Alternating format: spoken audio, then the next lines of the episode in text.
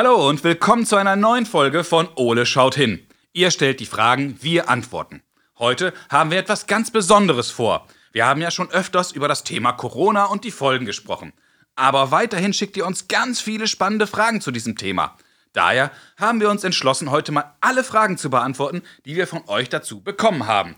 Aber das mache ich natürlich nicht alleine. Dafür brauche ich auf jeden Fall die Unterstützung der großen blauen Eule. Daher gehe ich jetzt erstmal Ole suchen und dann legen wir los. Ole, wo bist du? Ich lese. Moin Ole, gutes Buch? Ja. Ole, heute haben wir einen richtigen Berg voll Arbeit vor uns. Wieso? Weil wir wieder ganz viele Fragen bekommen haben und heute wollen wir uns mal mit all den Fragen auseinandersetzen, die wir von den Kindern zum Thema Corona bekommen haben. Okay. Super. Die erste Frage kommt von Emilia. Wie entstehen neue Krankheiten? Ferdinand ist sieben und möchte wissen, wie kommt Corona überhaupt nach Deutschland? Pia ist auch sieben und fragt, wann kann ich wieder zum Sport? Jonathans Frage geht in eine ähnliche Richtung. Er fragt, kann ich nach den Sommerferien wieder richtig zur Schule gehen? Und Luis fragt sich, warum werden Feste abgesagt, obwohl sie erst im Herbst stattfinden sollen? Ganz allgemein schließt sich auch Mias Frage daran an. Mia fragt, warum dauert es so lange, bis ein Impfstoff entwickelt wird? Schwierig. Du siehst also, Ole, wir haben eine ganze Menge zu tun. Also, Los geht's.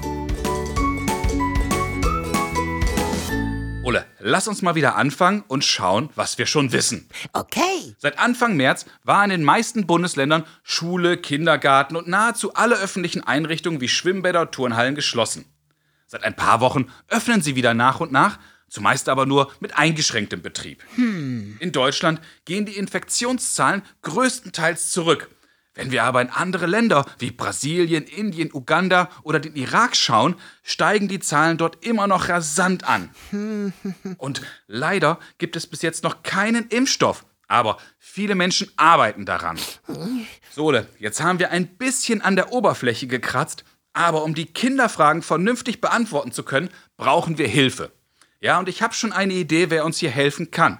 Professor Dr. Melanie Brinkmann ist Virologin an der Technischen Universität Braunschweig und leitet auch eine Forschungsgruppe für Infektionsforschungen. Ich wette, sie weiß auf jeden Fall ein paar Antworten für uns. Komm, wir rufen jetzt mal bei Professor Brinkmann an. Sehr gut. Hallo, Professor Brinkmann. Wir haben ganz viele Fragen zum Thema Corona und Covid-19 bekommen und ich hoffe, Sie können uns bei der Beantwortung helfen. Emilia hat uns gefragt, wie entstehen neue Krankheiten? Oh ja, da kann ich mal ein Beispiel nennen. Zum Beispiel nehme ich doch mal das Coronavirus, mit dem wir jetzt gerade alle sehr viel zu tun haben.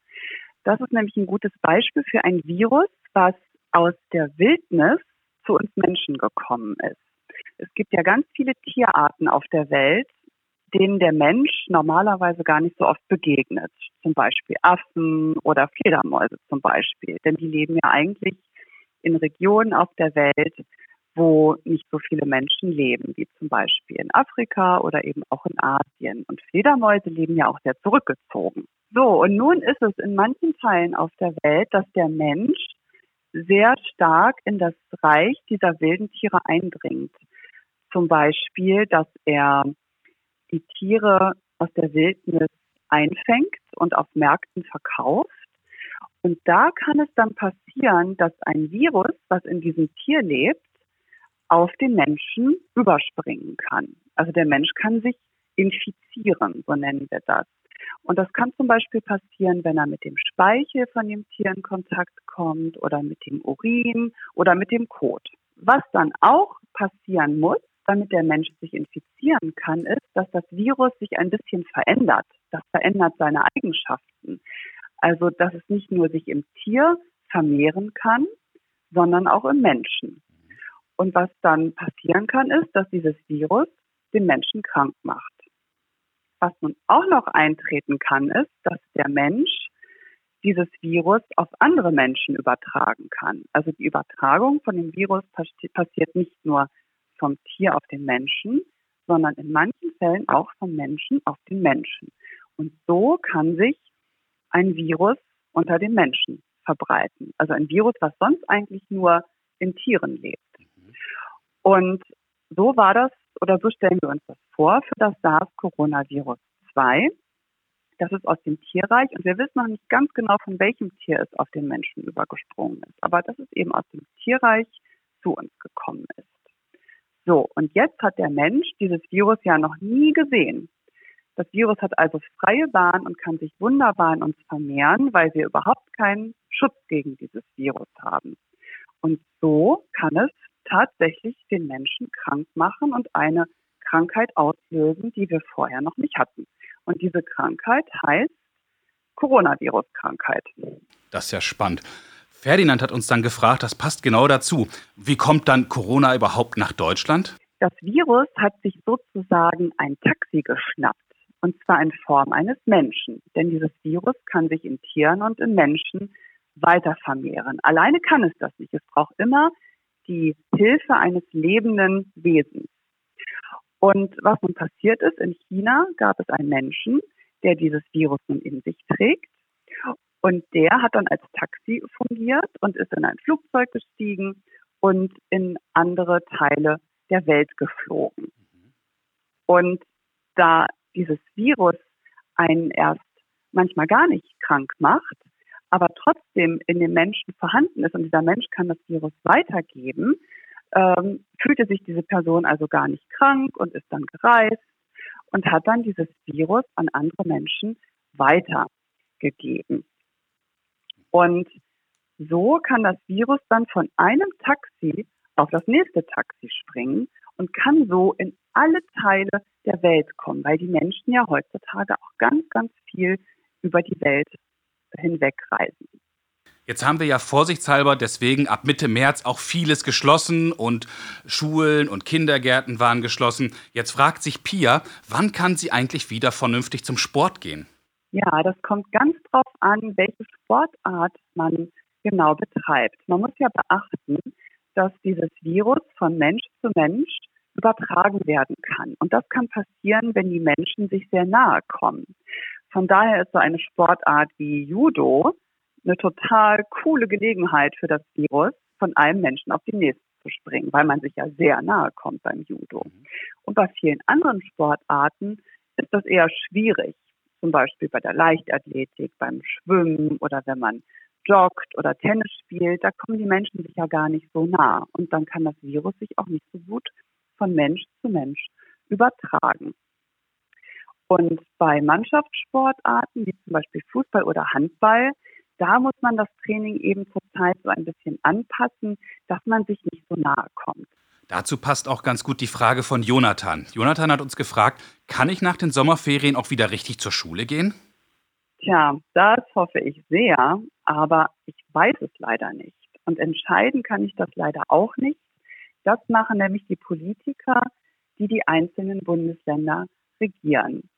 Aber wenn es nun nur noch ganz wenige Menschen in Deutschland gibt, die mit dem Virus infiziert sind, dann können wir eigentlich fast wieder normal leben.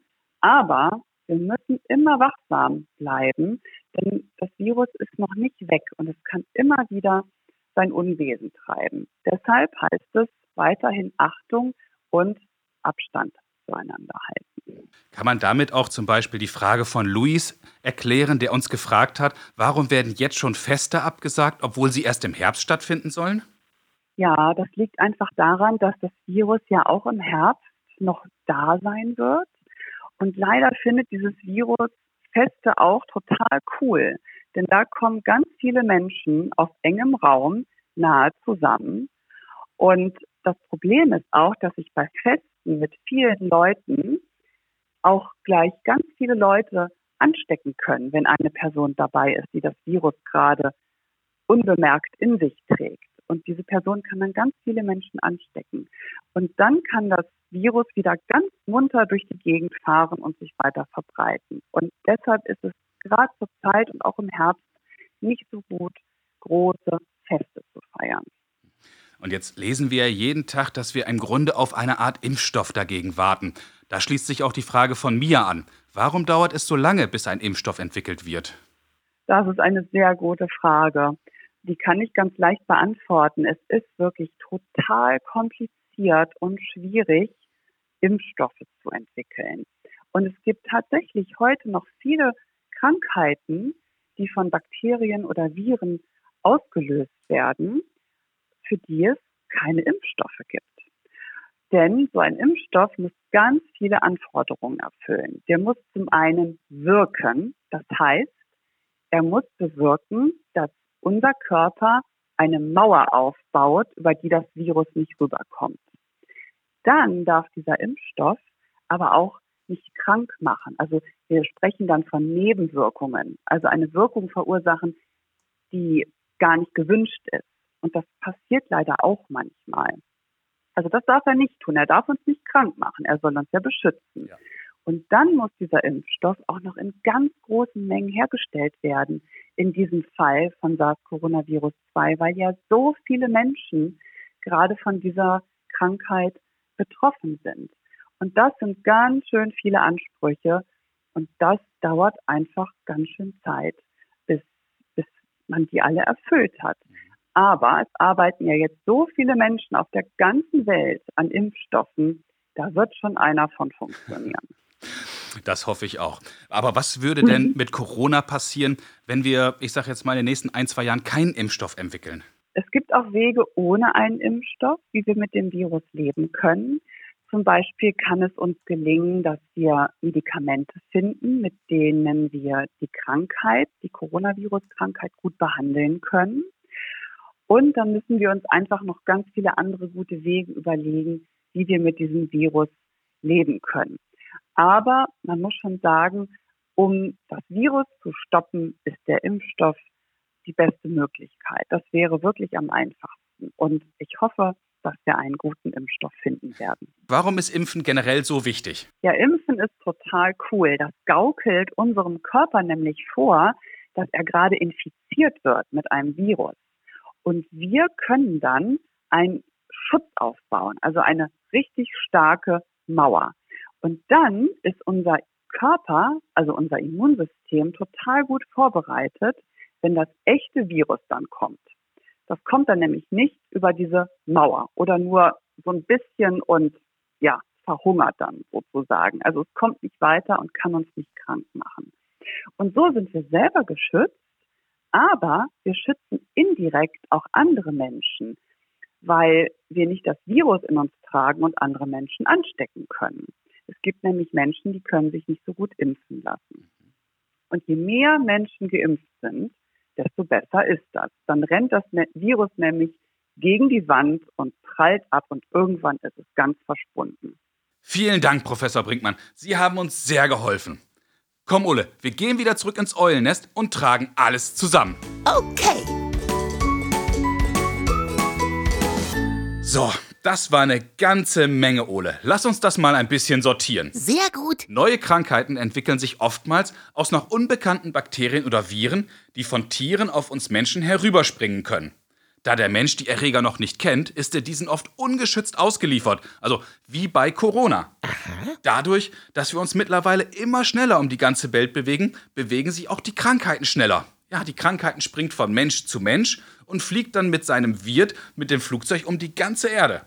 Und weil nicht alle Menschen von Corona wirklich krank werden, merken einige Infizierte nicht mal, dass sie die Krankheit in sich tragen. Oje. Für unseren Alltag bedeutet das daher leider auch immer noch, dass wir weiterhin auf einen gewissen Abstand zwischen den Menschen achten müssen. Daher sind auch Sportarten mit direktem Kontakt noch nicht wieder erlaubt. Und dasselbe gilt auch für Schule und Feste. Wir müssen halt weiterhin auf Abstand achten, um weder uns noch unsere Mitmenschen anzustecken. Aha. Ja, und das wird auch leider erst besser, wenn wir einen Impfstoff haben oder Medikamente, die uns gegen Corona helfen. Denn ohne einen richtigen Impfstoff können sich die Krankheiten weiterhin ungehindert ausbreiten. Denn eine Impfung hilft dabei, die Krankheit einzudämmen. Sie hilft dem Körper dabei, sich selbst zu schützen und eine Mauer gegen den Erreger aufzubauen. Ah. Liebe Kinder, ich hoffe, Ole und ich, wir konnten euch heute wieder helfen. Ich habe heute richtig viel gelernt und ich hoffe, du auch. Ja, das war sehr interessant. Wenn auch ihr Fragen an Ole habt, dann ruft uns doch an oder schickt uns zusammen mit euren Eltern eine Sprachnachricht oder eine E-Mail. Ole und ich, wir freuen uns wieder auf viele spannende Fragen. Na klar. Ihr erreicht uns unter fragen.ole-podcast.de oder unter unserer Telefonnummer 0541 310 334. Viele weitere Informationen und alle bisherigen Folgen von Ole schaut hin findet ihr auch auf unserer Internetseite www.noz.de-ole. Bis zum nächsten Mal, wenn es wieder heißt Ole schaut hin. Tschüss, Kinder. Bis zum nächsten Mal.